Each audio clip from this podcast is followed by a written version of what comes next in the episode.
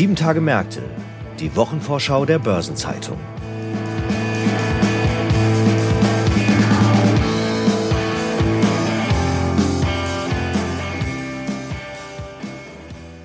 Herzlich willkommen zu einer neuen Episode von Sieben Tage Märkte, dem Wochenausblick der Börsenzeitung.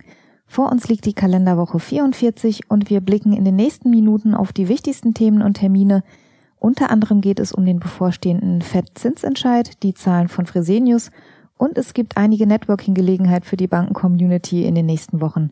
Ich heiße Sabine Reifenberger, bin Redakteurin der Börsenzeitung und wir starten die Wochenvorschau mit einem Blick auf die britische Insel. Dort beginnt ein neuer Premierminister seine erste volle Woche im Amt und wir schauen heute mal, was in der nächsten Zeit von ihm so zu erwarten ist. Wir sagen London Calling heute bei Sieben Tage Märkte. Mein heutiger Gesprächspartner sitzt in der britischen Hauptstadt. Ich sage ganz herzlich willkommen Andreas Hippin, Korrespondent der Börsenzeitung in London. Hallo Andreas. Ja, hallo Sabine. Andreas, bevor wir uns in den Politdschungel vorwagen, der uns ja jetzt alle ordentlich in Atem gehalten hat, müssen wir eine Sache klären. Die Briten wetten auf alles und jeden und dafür lieben wir sie ja auch. Und es gab gegen Ende der Amtszeit von Liz Truss einen Wetteifern inklusive Livestream zum Mitverfolgen zwischen Liz Truss und einem handelsüblichen Salatkopf. Die Frage war, bleibt Liz Truss länger im Amt, als der Salatkopf frisch bleibt? Ich möchte natürlich von dir wissen, auf wen hast du denn getippt? Ich habe nicht gewettet, aber jetzt könnte man ja weiter wetten, ob der Salatkopf noch länger frisch bleibt, als Rishi Sunak im Amt bleibt. Da sind wir schon mitten im Thema. Ich sehe schon, du bist ist eingemeindet. Der neue Premier startet nächste Woche seine erste volle Amtswoche und bringt ja Erfahrung mit als Finanzminister. Er hat auch als Banker gearbeitet und er hat ja mit Liz Truss zuletzt heftig gestritten über die Finanz- und die Steuerpolitik, die ihr ja dann letztlich auch zum Verhängnis geworden ist. Kann der neue Premier denn die Kapitalmärkte jetzt beruhigen? Also im Moment sieht so aus, als hätten sie sich beruhigt. Allerdings muss man dazu sagen, dass die Renditen von den Staatsanleihen auf einem wesentlich höheren Niveau sind als vorher. Und da wird er wahrscheinlich noch einiges zu tun haben. Also jetzt muss erstmal gezeigt werden, dass tatsächlich eine neue Verantwortlichkeit eingekehrt ist in die öffentliche Ausgabenpolitik. Was für eine Haushaltspolitik erwartet man denn von Rishi Sunak? Ja, er selber hat sich da nicht groß dazu geäußert, außer dass er gerne Stabilität und ein bisschen verantwortungsvolleren Umgang anstrebt. Aber man kann davon ausgehen, dass wahrscheinlich durch die Bank gekürzt werden muss, weil bestimmte Bereiche geschützt sind, dann kann man nicht irgendwie einen vorziehen und sagen, hier muss mehr gekürzt werden. Es wird wahrscheinlich ganz generelle Ausgabenkürzungen von 10 bis 15 Prozent geben. Und das wird besonders schwierig im Gesundheitswesen, in der Bildung und was die Landesverteidigung angeht. Das sind ja auch dramatische Summen. 10 bis 15 Prozent ist ja ein bedeutender Anstieg. Wie reagieren denn die Leute? Ich nehme an, dass die meisten einfach froh sind, dass äh, das Chaos zu Ende ist oder dass sie zumindest den Eindruck haben, dass das Chaos zu Ende ist. Von der Opposition kommt natürlich die Forderung nach Neuwahlen. Man muss ja so sehen, dass äh, Liz Truss schon nicht auf Wahlen legitimiert war und jetzt äh, Rishi Sunak natürlich auch nicht. Aber da werden sich die Konservativen sicher nicht dafür entscheiden. Also im Moment liegt Labour in den Umfragen mehr als 30 Prozentpunkte vorn. Da würde man sich dann selber aus dem Amt wählen. Jetzt äh, hast du schon gesagt, es gab ein ziemliches Chaos, insbesondere in der Partei der Konservativen. Was bedeuten diese Querelen denn auch für die Partei und was müsste da passieren, damit die Tories wieder zu Stabilität zurückfinden? Ja, was die Tories angeht, das ist ja eigentlich ein ziemlich breites Bündnis von Konservativen. Das ist so ein bisschen so wie Labour. Labour ist ja auch ein sehr breites Bündnis der Linken und da knirscht es dann immer wieder. Und bei den Konservativen ging es jetzt sehr weit auseinander, weil sich doch weite Teile der Konservativen sehr weit in die Mitte bewegt haben. Man findet da auch so sozialliberale Leute, ein bisschen urbanes Großbürgertum. Und was man jetzt so sieht, also wenn man sich das Kabinett von Rishi Sunak anguckt, ist, dass er versucht hat, möglichst alle Strömungen zu berücksichtigen. Also man hat zum Beispiel Andrew Mitchell zum Entwicklungshilfeminister gemacht. Und der hatte sich zuvor immer für mehr Entwicklungshilfe ausgesprochen. Und jetzt ist er eigentlich dazu da, um das Entwicklungshilfebudget zu kürzen. Und dass der auch mit dabei ist, zeigt, dass man versucht hat, wirklich alle mit einzugemeinden, damit hinterher alle die Verantwortung dafür tragen, dass gekürzt werden muss. Eine Personalie, die ja sozusagen von der Vorgängerregierung übernommen wurde, ist der Finanzminister Jeremy Hunt, soll ja erstmal im Amt bleiben, hat damit das Kunststück geschafft, dass er in zwei Wochen Amtszeit bei zwei Regierungen angeheuert hat. Und äh, der sollte ja ursprünglich jetzt am kommenden Montag den mittelfristigen Finanzplan vorlegen. Der äh, Termin ist jetzt erst nochmal verschoben worden aufgrund der Querelen. Gibt es da schon eine Erwartungshaltung, was da kommen wird? Und gibt es auch ähm, eine Einschätzung, wie sich Hunt und Sunak zueinander verhalten, wie die sich verstehen? Also Jeremy Hunt ist ja jetzt sozusagen unkündbar geworden, nachdem sich die Märkte beruhigt haben. Und ich nehme an, dass äh, der Grund der Verschiebung daran liegt, dass ja jetzt ein neuer Premierminister da ist und man ja auch schlecht eine Finanzplanung vorlegen kann, ohne den vorher zu fragen. Es hat sich jetzt als unproblematisch erwiesen, das einfach auf den 17. November zu verlegen. Und es ist jetzt auch aufgewertet worden zu so einer Art Mini-Haushalt. Also es gibt immer regulär dieses Autumn Statement in Großbritannien, das eigentlich ein kompletter Haushalt ist. Und äh, da wird sich dann wahrscheinlich zeigen, dass auf breiter Front gekürzt wird. Es kommen wohl Steuererhöhungen. Es ist die Frage, ob die Erhöhung der Sozialversicherungsbeiträge, die von Liz Truss rückgängig gemacht worden ist, doch wiederkommen wird. Also es wird insgesamt für die Leute teurer werden und nehme an, dass es auch mit Leistungskürzungen verbunden ist. Wobei beide noch nicht viel Worte darüber verloren haben, wie das dann genau aussehen wird.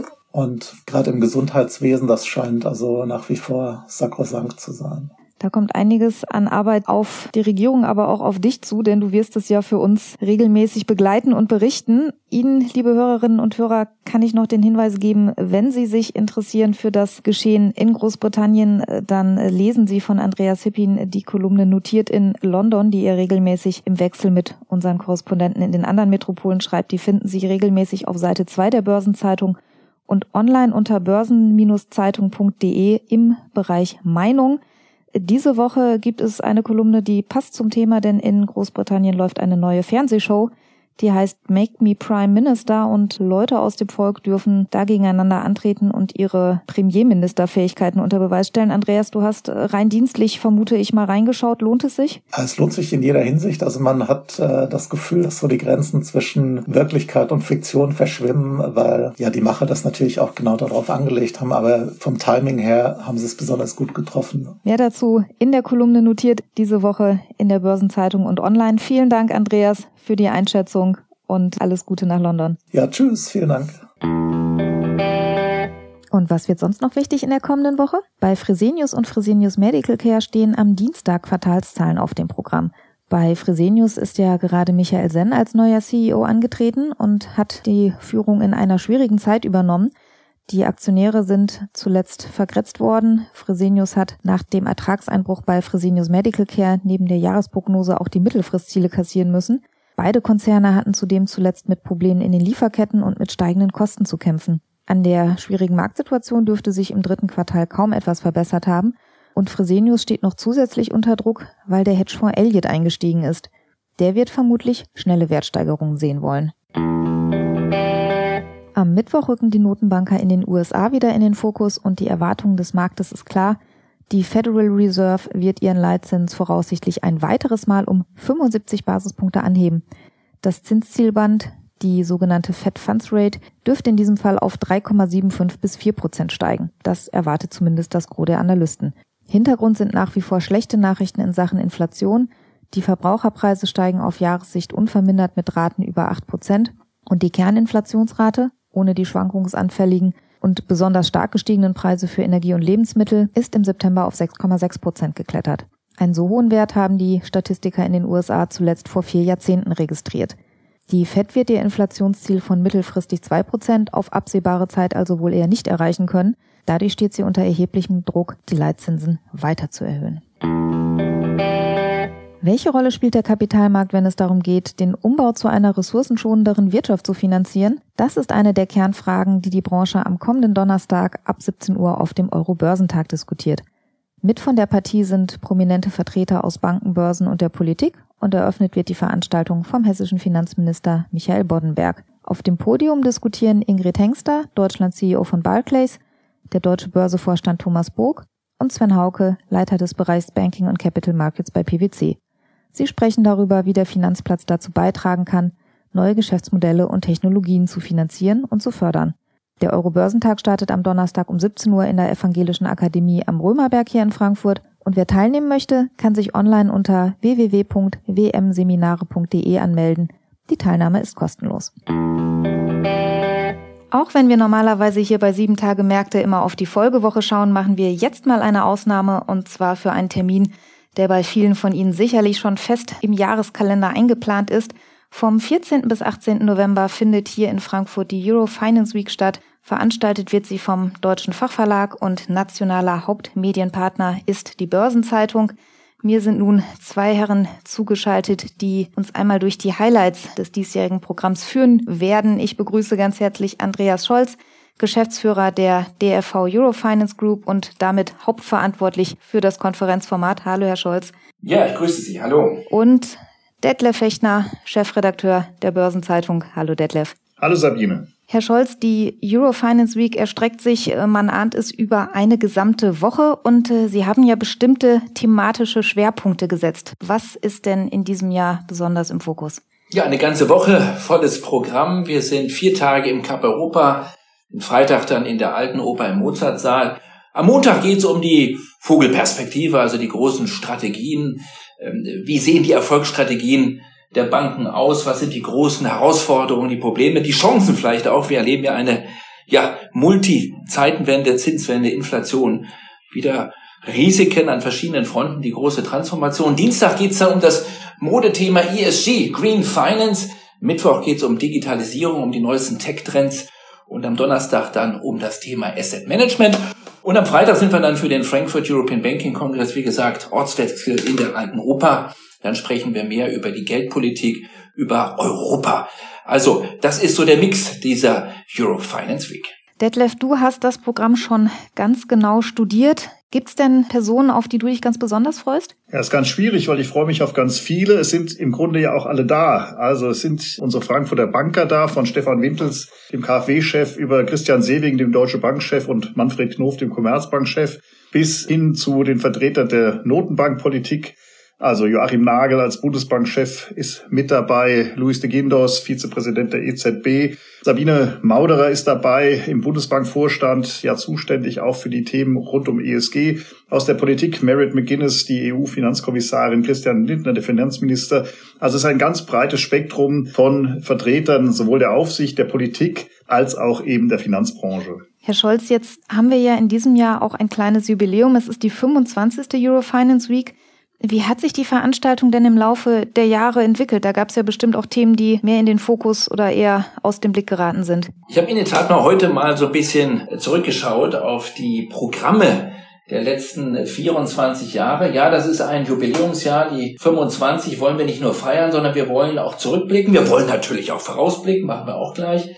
Man hat so das Gefühl, wir hatten immer irgendwie Krise die letzten Jahre. Einige Themen, ja, könnten wir heute noch spielen. Also die Zukunft des Finanzstandorts Deutschland, das Thema Digitalisierung, ein Dauerthema für die Banken. Also die sind immer irgendwie in der Transformation gewesen. Das Thema Konsolidierung, das Thema neue Wettbewerbe. Aber wir haben natürlich scharfe Krisen erlebt in der Vergangenheit. Wir denken an die große Finanzkrise 2008, 2009.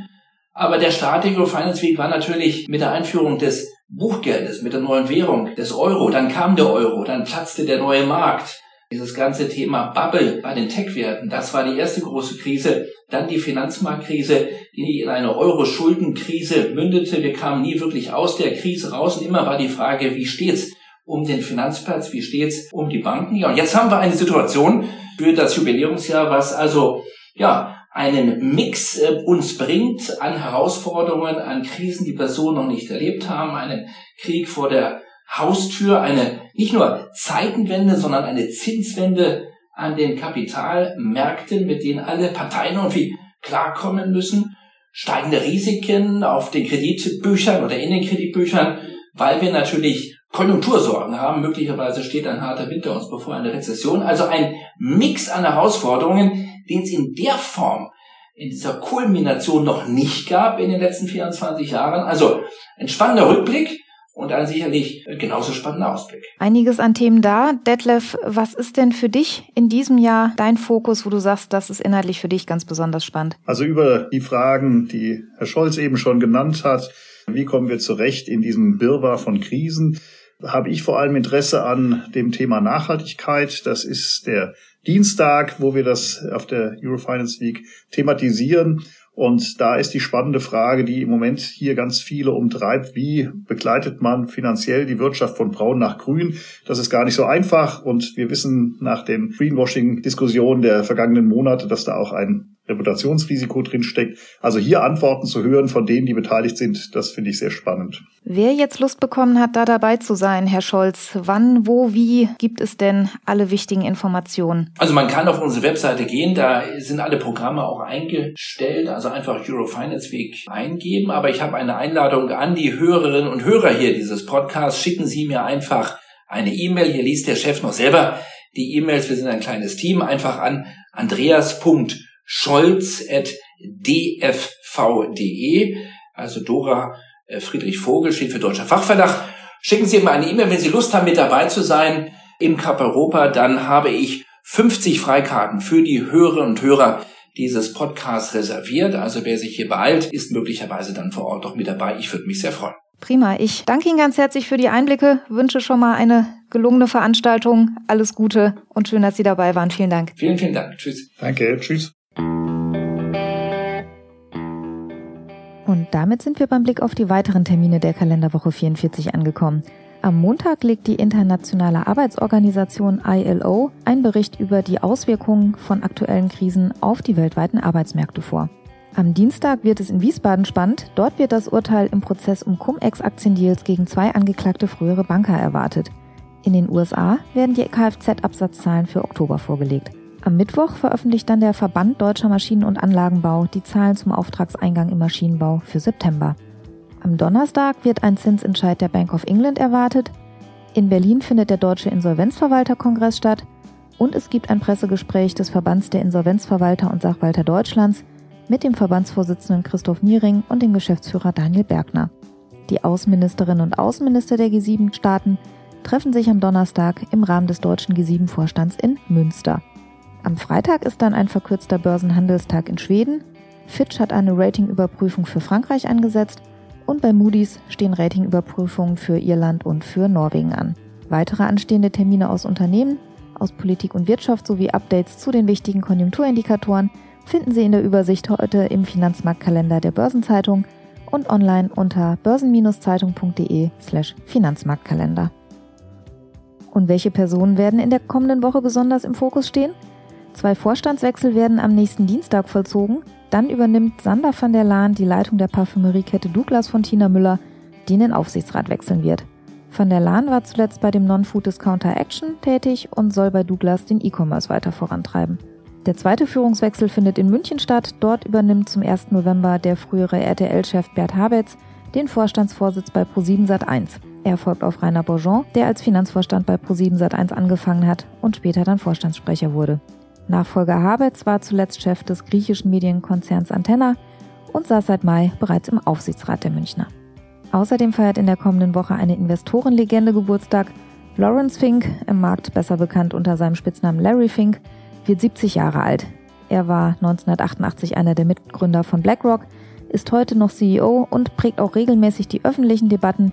Jährlich schreibt Fink einen Brief an die CEOs der Firmen, an denen BlackRock Anteile hält und was darin steht, wird dann auch am Kapitalmarkt breit diskutiert. Im diesjährigen Brief ging es übrigens um die transformative Kraft des Kapitalismus.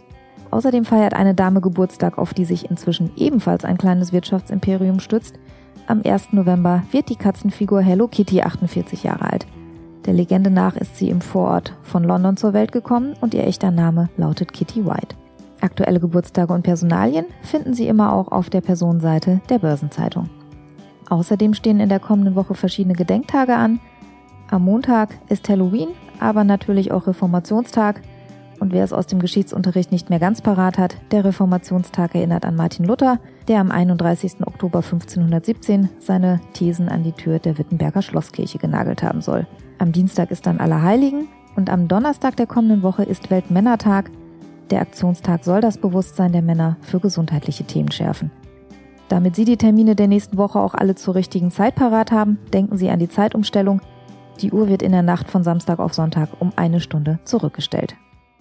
Zum Abschluss noch der Hinweis, dass Sie in der Sonnabendausgabe der Börsenzeitung die Spezialthemaseite Recht und Kapitalmarkt finden. Am Dienstag haben wir das Schwerpunktthema Rendite im Blatt und am Mittwoch gibt es ein Börsenzeitung-Spezial zum Thema Wealth Management and Private Banking. In der kommenden Woche gibt es zudem eine neue Folge von Nachhaltiges Investieren, unserem Podcast rund um Sustainable Finance. Eine Gesamtübersicht über die Termine der kommenden Tage finden Sie online unter börsen-zeitung.de slash Termine und alle Links stehen auch in den Shownotes dieser Folge. Das wird das Programm für die 44. Kalenderwoche. Ich wünsche Ihnen, dass sie für Sie erfolgreich wird. Wir hören uns hier am nächsten Freitag wieder, wenn Sie mögen. Bis dahin, machen Sie es gut.